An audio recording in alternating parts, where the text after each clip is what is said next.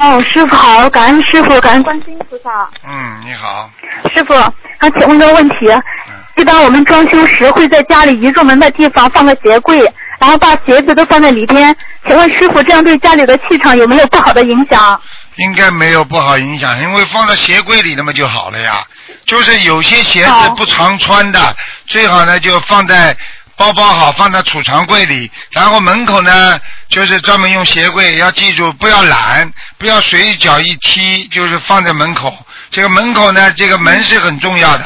门一进来就是有股臭味儿的话，你就你就不顺利了。所以最好呢，就把鞋子呢、啊常穿的鞋子呢，还是放在鞋柜里就比较好。你如果就是没鞋柜，你弄个盒子也好啊。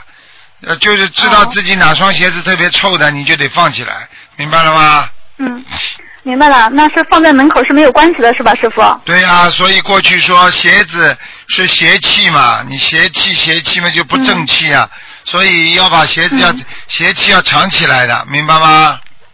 嗯，明白了，感恩师傅开始。嗯。